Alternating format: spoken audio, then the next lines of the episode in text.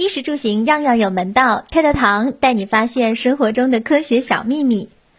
居家过日子，日常开销不可避免，尤其是水电各种费用，每当交电费的时候都会大吃一惊。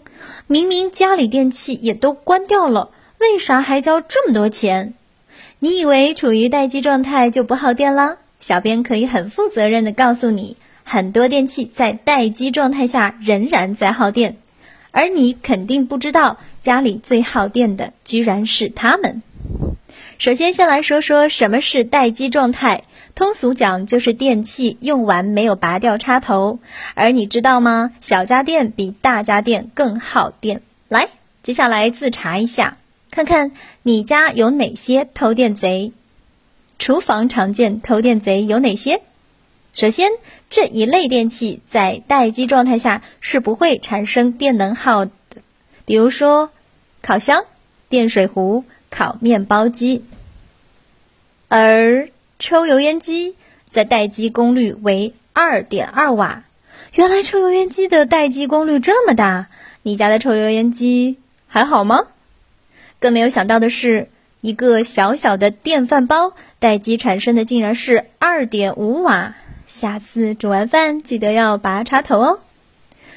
我们再去看看书房里的偷电贼：电脑和路由器。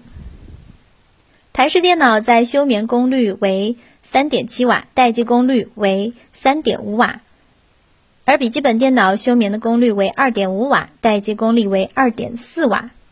无线路由器没有待机状态，启动时的功率为二点四瓦。